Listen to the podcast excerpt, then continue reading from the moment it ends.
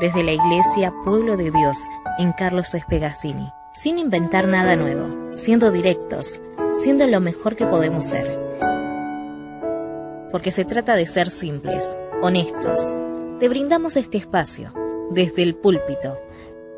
Porque lo más simple es escuchar, luego sentimos. Este es el espacio directo para un mensaje simple. Porque ya no hay diferencia de nacionalidad, ni de clase social, ni de sexo.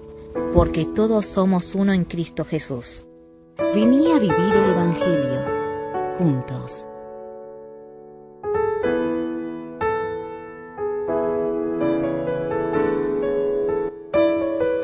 Bueno, amados, seguimos camino a la Pascua. Vamos ahí caminando en, este, en esta peregrinación virtual. No es una peregrinación real, pero vamos como para aquel lado. Y vamos haciendo camino, ¿no? Se hace camino al andar. Y vimos que emprendimos un camino hablando sobre Jesús, sobre ese tiempo de Jesús en el desierto. La semana que viene vamos a hablar sobre, sobre desierto. Y después vimos la semana pasada un llamado a la conversión, un llamado que tiene que ver con una urgencia, porque esa urgencia es, se ha cumplido el tiempo, decía, el reino de Dios está cerca, arrepiéntanse y crean en las buenas nuevas. Hay un llamado urgente a la conversión, a cambiar. Y lo que quería hablarles hoy era sobre ¿Qué tiene que ver el Evangelio con la gente de hoy? ¿Qué tiene que ver este llamado? ¿Qué tiene que ver la Pascua? ¿Qué tiene que ver este camino de Cuaresma? Con este camino de estos 40 días antes de la Pascua, en los cuales uno como que se prepara, porque dijimos que era un camino, no, es un camino hacia la este, divulgación del Evangelio, y no se trata de proyectar películas, ni de hacer de obras de teatro, ni se trata de roscas de Pascua, ni ninguna. Si alguna quiere hacer, no hay ningún problema. La, comeremos tal cual sería una santa cena. Pero digo, no tiene nada que ver con todas esas cosas y sí tiene que ver con un camino a la introspección, a mirarse a uno mismo. Dijimos que siempre decimos lo mismo, no nos miremos el ombligo, no nos miremos la punta de la nariz nada más, hay algo más allá, hay que mirar al otro. Bueno, en este camino, en este tiempo, es todo lo contrario. Me tengo que mirar el ombligo, porque me tengo que mirar yo, cómo estoy delante de Dios, cómo está mi relación con Él, cómo está mi relación con los hermanos, cómo está mi relación con la iglesia.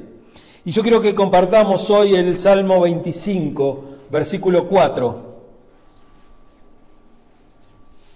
que dice así, Señor, hazme conocer tus caminos, muéstrame tus sendas.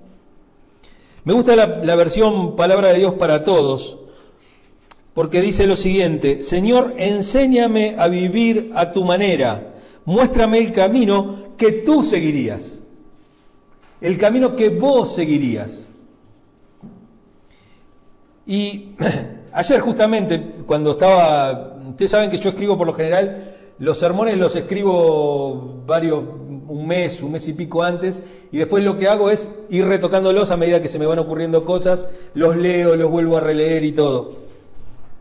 De hecho, toda esta serie ya está escrita, pero el tema es que todos los días, este, cuando, cuando me toca dar cada, cada sermón, lo voy mirando de vuelta. Y una de las cosas en las cuales pensaba era en el tema de la Pascua y, del carnaval, ¿no? Pues acuérdense que por lo menos para la Iglesia Católica, para la Iglesia este, Anglicana, para, las iglesias este, eh, luteranas y todo, van de la mano, ¿no es cierto? Carnaval, miércoles de ceniza, cuaresma. Y como están tan pegaditos, eh, me di cuenta que el carnaval entusiasma mucho más que la Pascua, que a la gente la entusiasma mucho más. Y puede ser porque tiene todo ese brillo, ¿no es cierto? Esa alegría, esos disfraces. De hecho, el el carnaval que nosotros vivimos acá, en, Argentina y en toda Latinoamérica, es muy distinto al carnaval, por ejemplo, que se vive en Europa. Vieron que en Europa es distinto. Cualquiera que haya visto por la televisión el carnaval de Venecia, es distinto. Es distinto, nada que ver. Acá las comparsas y todo. De hecho, Río es toda una atracción turística. ¿eh? Pero, pero es eso, tiene esa alegría, disfraces, este, chicas medias con poca ropa. ¿eh? con mucho calor, claro, hace mucho calor acá. Eh, tiene música pegadiza, tiene música fácil, que uno se pone a, bailar y todo, como diría la vieja canción, este, eh, por cuatro días locos te tenés que divertir, ¿no es cierto? Entonces son esos cuatro días locos que uno vive ahí. Pero si uno compara eso con el tiempo de preparación de la Pascua, hay dos tipos de comparaciones. Hay uno que es una, cuestión de gustos. Comparativamente es razonable. Es mucho más divertido, qué sé yo, vos traes un pibe a la iglesia y no sé si quiere venir. Lo llevas al carnaval, le compras dos tarros y el pibe está chocho. ¿No es cierto? Papel picado, todo eso. ¿Qué sé yo? No, no, la, iglesia no tiene esa característica de ser este, tan, este, tan, alegre. Por más que podamos ser más alegres. El problema es que nos falta música, por ejemplo. Claro, o sea, yo más de lo que toco no puedo tocar y más de lo que canto no puedo cantar, así que ya está, es eso lo que hay. Y, pero después hay otra cosa, porque eso, eso es este, eh, cualitativo, ¿eh? porque son las cualidades, son los gustos. Pero hay algo cuantitativo, una comparación cuantitativa en el tema de el carnaval y la Pascua. Y esta preparación para la Pascua. Y tiene que ver con la cantidad de ganas que le ponemos a las cosas, con el compromiso que le ponemos a las cosas. Y como compromiso, la verdad que si uno compara una cosa con otra, las comparaciones son odiosas, ya lo sé, eh, me acuerdo de alguien que se fue de la iglesia y me dijo, ay, lo que pasa es que vos siempre comprás la iglesia con la cooperativa, entonces, sí, bueno, nos debería dar vergüenza. Nos debería dar vergüenza, mínimo. Porque cuando, ustedes saben que cuando nosotros llegamos a Máximo Paz, eh, para, llegamos, me acuerdo, en enero, nos vinimos a vivir. Nosotros escuchábamos toda la tarde que había tambores, todo, dijimos acá, todos son de banda, qué sé yo. ¿Qué sé yo? vivimos al lado de los chanchaleros, no, sé, algo pasaba. Escuchábamos bombos, redobles y todo eso.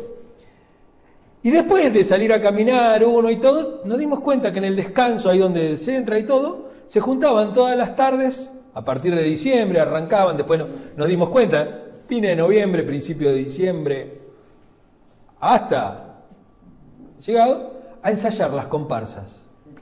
Entonces ya se iban preparando los trajes, se iban preparando las canciones, iban, iban este, los chicos aprendiendo los pasos de baile, este, y todo eso todos los días. Bajaba un cachito del sol ya que no hacía tanto, tanto calor y ya se empezaba a oír y hasta entradita la noche, ¿eh? Este, cada uno. Y, y digo, este era diciembre, y el carnaval es en febrero. Falta un montón. ¿No es cierto? Este, dos meses antes ya todos estaban comprometidos. Todos estaban poniendo el cuerpo. Todos le estaban echando ganas, como dicen los mexicanos. Le, le estaban poniendo ganas. Y todo por esos tres días. Y todo por un rey ficticio. Y todo por un rey, el rey Momo, ponele. ¿Qué es el rey momo? ¿No es cierto que, de hecho, en algunos lados arman la figura del rey momo y después lo queman? Claro, qué sé yo, a, nadie se le ocurriría prender fuego un crucifijo, ¿no es cierto? Entonces, yo lo que digo es, ¿qué deberíamos hacer nosotros como iglesia, como creyentes, que realmente creemos en un rey verdadero, auténtico, en un Dios vivo? ¿Qué tendríamos que hacer nosotros? ¿Qué nos tendría que pasar a nosotros? ¿Cuál es el compromiso que tendríamos que, asumir como creyentes?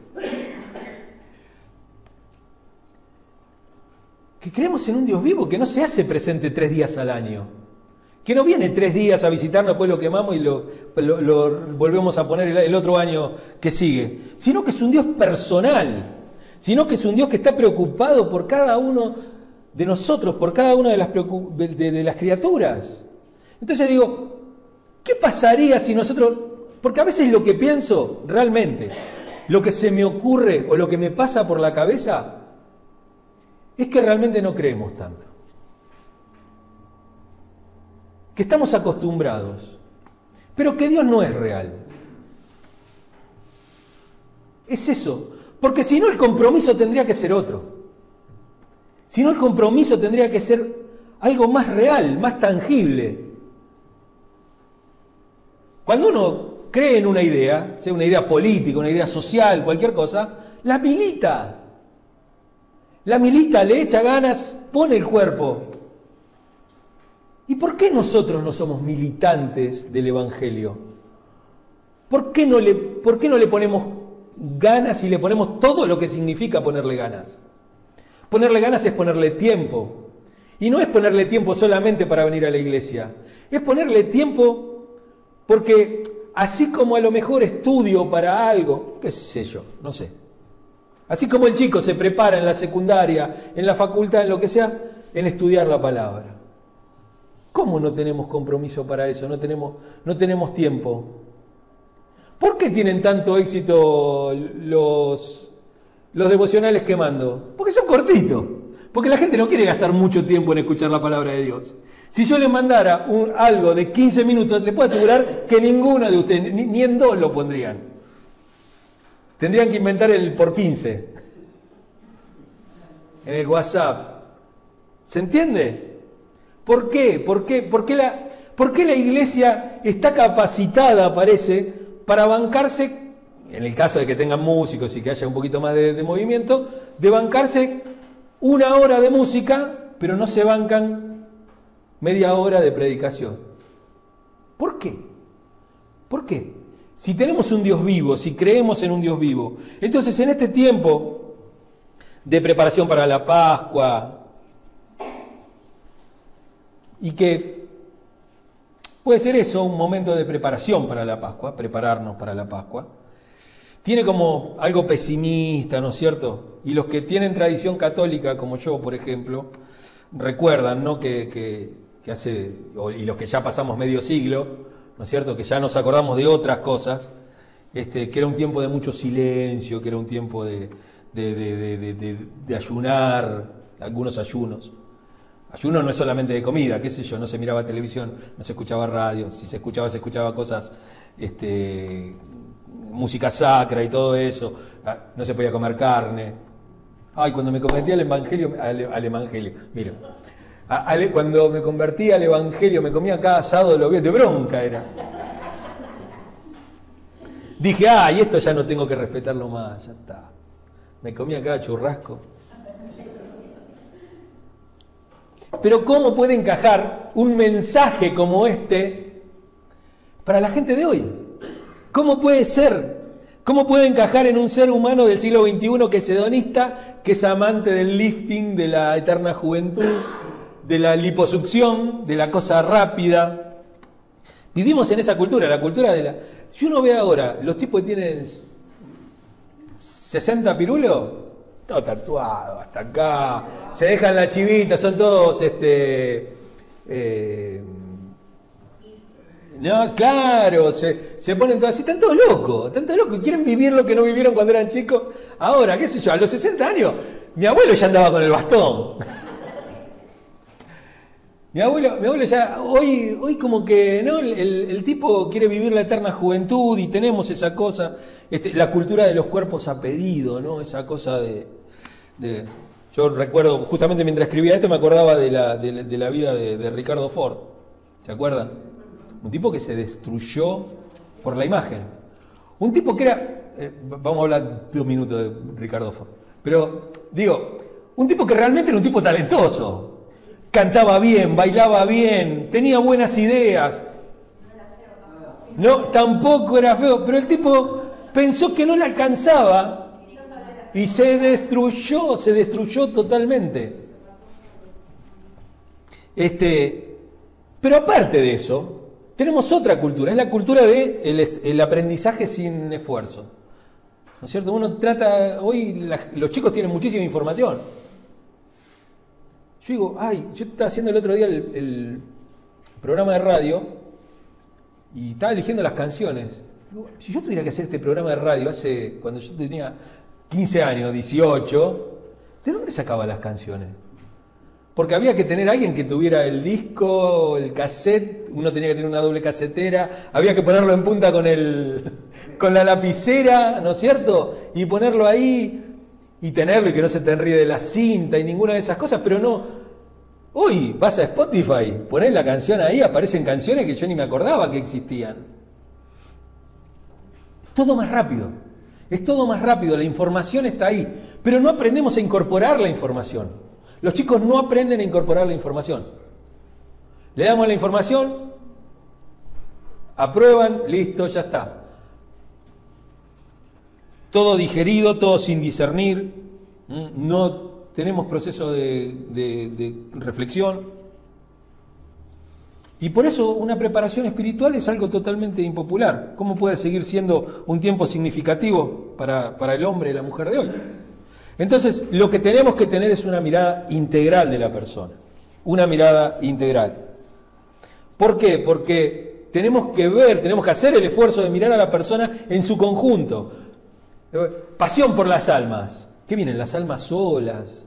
El cuerpo no viene, se queda en otro. Yo si vienen las almas solas me asusto mucho, yo, yo corro. Si yo se ve un alma por ahí dando vuelta, yo corro. Las almas, las personas son integrales, son seres integrales. No nos ocupamos nada más de lo espiritual. Nos, ocupamos del cuerpo, nos ocupamos del espíritu, del alma, de los, sentimientos. Ah, no importa lo que la gente sienta. Sí, claro que importa lo que... No puede ser lo único. Digo, siempre todo tiene que tener un equilibrio. Todo tiene que tener un equilibrio. Como esa hermana que siempre cuento, ay, pastor, yo lo que pasa, no lo siento, no lo siento, no lo siento. A mí no me tiene que sentir.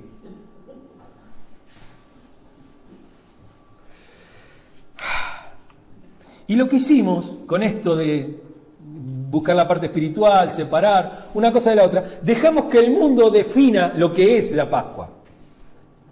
Le dimos el poder al mundo para que defina qué es la Pascua. Ellos son los que definen eso, que la vacíen de contenido. Hoy la Pascua no tiene contenido. La Pascua es una cáscara vacía. Está tan vacía como los huevos berreta que nos venden que tienen tres confites dentro. Son así. Pero porque nosotros hemos dejado de lado. Dijimos, no, vamos a aprovechar para... Las Pascuas son para divertirnos y para, para evangelizar. Vamos a evangelizar en la Pascua. Entonces salimos y regalamos huevito de Pascua. Les comento, la Pascua no voy a comprar huevito de Pascua. No me interesa. No me interesa, no podemos vaciar de contenido.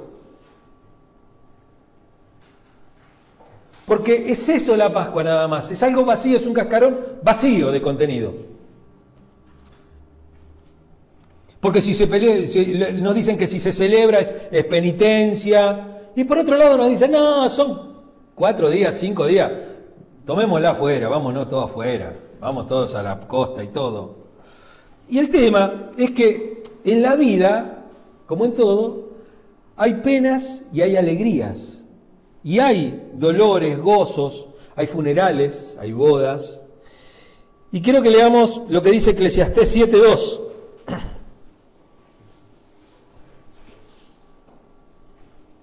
Es uno de mis pasajes favoritos de Eclesiastés. Así como el otro día veíamos que el de Eduardo es, no es de los sabios el PAM, ni de los ligeros la carrera, ni de los valientes la guerra, este es mi pasaje favorito. Es mejor ir a un funeral que ir a una fiesta, porque todos deben morir y los que están vivos debieran aceptar esto. La vida humana no es ninguno de todos estos momentos separados. Es todo un conjunto. No, la vida no son los tiempos felices solamente. Son los tiempos felices y los tiempos malos también. Porque unos resignifican los otros. Si uno le va todo bien en la vida, si uno es feliz todo el día, si anda todo el día alegre, si vive de reviente, ¿vieron que dicen que las cosas se, se valoran cuando uno no las tiene ya? La vida tiene tiempo de calma, de alegría, de felicidad, de paz. Así como el de dolor también, hay tiempos convulsionados, hay tiempos de tristeza y de crisis. Y la fe que nosotros tenemos nos enseña que Jesucristo pasó por una muerte dolorosa de la cruz, por esa muerte dolorosa, pero tuvo sentido, tuvo propósito esa muerte. Porque Él terminó viendo el amanecer de la resurrección. No se quedó en la noche para siempre, no se quedó todo en penumbras. Él vio la resurrección y vio todo lo que venía atrás de esa resurrección. Porque uno sufre a veces, o mira, o se entrega, o pone el cuerpo, como decimos siempre, a esta cosa de encarnar el Evangelio, por las cosas que vienen atrás, por las cosas que vienen. Jesús vio no solamente su resurrección, sino vio esa iglesia pujante que venía atrás de él. Veía esos miles de convertidos y los millones y millones de vidas cambiadas a lo largo de miles de años. Jesús no se quedó con lo que iba a pasar ese domingo a la mañana. El tiempo de la preparación de la Pascua no es una visión pesimista del hombre, sino algo totalmente integral. Y nos dice que las cosas no se logran sin esfuerzo. La vida no es una máscara de carnaval, por muy festivo y por mucho que nos guste esos días. No se hace camino sin esfuerzo personal. Y por último, el camino y la meta. Estamos en un camino y vamos hacia un lugar. No podemos separar el camino de la meta. No se puede separar el camino de la meta. Porque en la llegada está la resurrección porque en la llegada de la Pascua está la resurrección. Así unido, meta y camino, nos enseña esta visión integral del ser humano, de como una sola persona, como, como algo unido. ¿Mm? No todo es fruto del esfuerzo personal. ¿Tiene que ver el esfuerzo personal? Claro, por supuesto que sí. Hay lugar para el esfuerzo personal. Pero no es solamente eso. En, un camino, cuando alguien camina, aquellos que tienen que ir a lugares donde no hay, por ejemplo, alguno que vaya al campo, qué sé yo, alguno que vaya al campo por ahí que vea que no, no hay estaciones de servicio en todo, cada tres cuadras, o que tienen que estar mucho y no hay nada en el camino, y donde uno está a la buena, de la solidaridad de la gente. O sea, si uno ve un tipo tirado en un camino que tiene mil kilómetros y no hay un taller mecánico, uno para para ver qué es lo que necesita. Entonces, cuando uno piensa en ese tipo de camino, no piensa acá en la autopista Ezeiza Cañuela, porque no, no, no daría el, ejemplo. Vemos que, que recorremos, ¿eh? que recorremos lugares a veces desiertos, desiertos, y ahí encontramos ayudas inesperadas, ayudas inesperadas, ayuda de nuestros hermanos, de personas que no pensábamos que estaban ahí. Porque este es un camino de, de hacia adentro, ¿no? Como dijimos, es un camino hacia adentro, es un camino hacia nosotros mismos. Pero a lo mejor encontramos cosas que no nos gustan.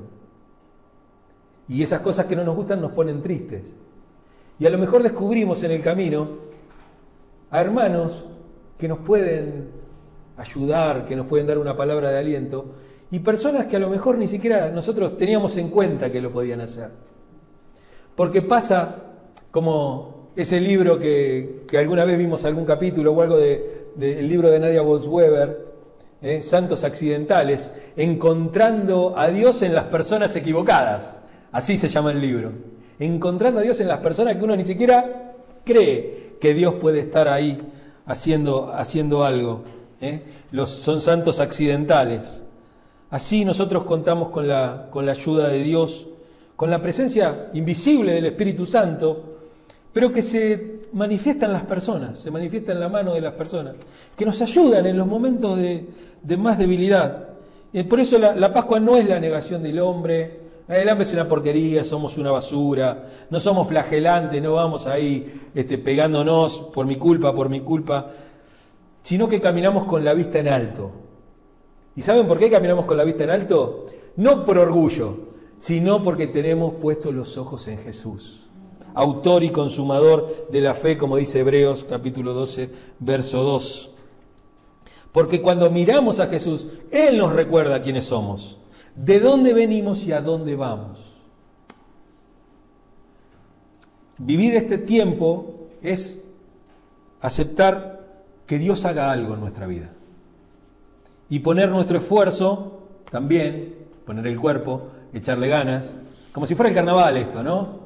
Hay que ensayar la comparsa, tienen que, tenemos que saber cuáles son los pasos que vamos a hacer. Y tenemos que poner nuestro esfuerzo por ser cada vez más personas, más humanos, más solidarios. Terminemos con el pasaje de Eclesiastés con el que, había, con, el que recién habíamos leído. Eclesiastés 7, el 3 y el 4. El dolor es mucho mejor que la risa, porque cuando estamos tristes tratamos de ser buenos.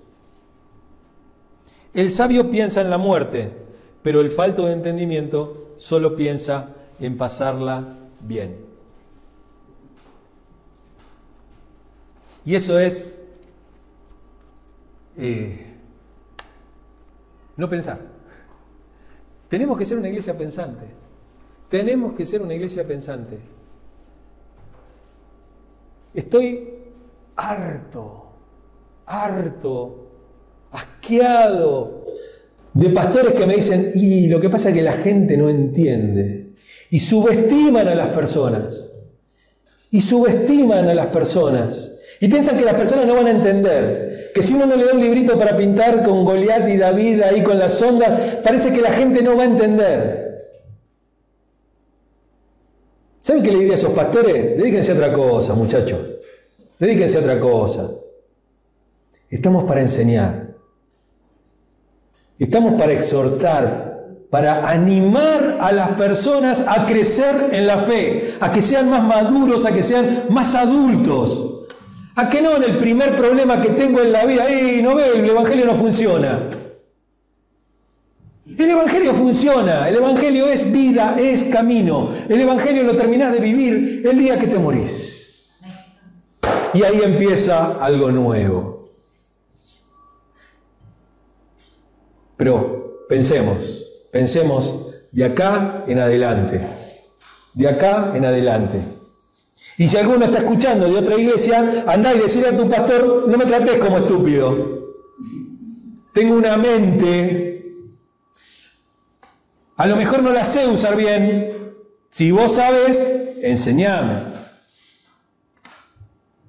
No me vengas a contar todos los domingos Juan 3:16. Hay mucho más. Dios tiene muchísimo más para nosotros y vamos a arrancar y vamos a llegar a esa meta que es Cristo y vamos a encontrar resurrección ahí y vamos a encontrar lo que vio Cristo atrás de eso. Miles y miles de personas cambiadas por el poder del Evangelio. Amén. Amén. Vamos a orar. Eh, vamos, vamos con la frente.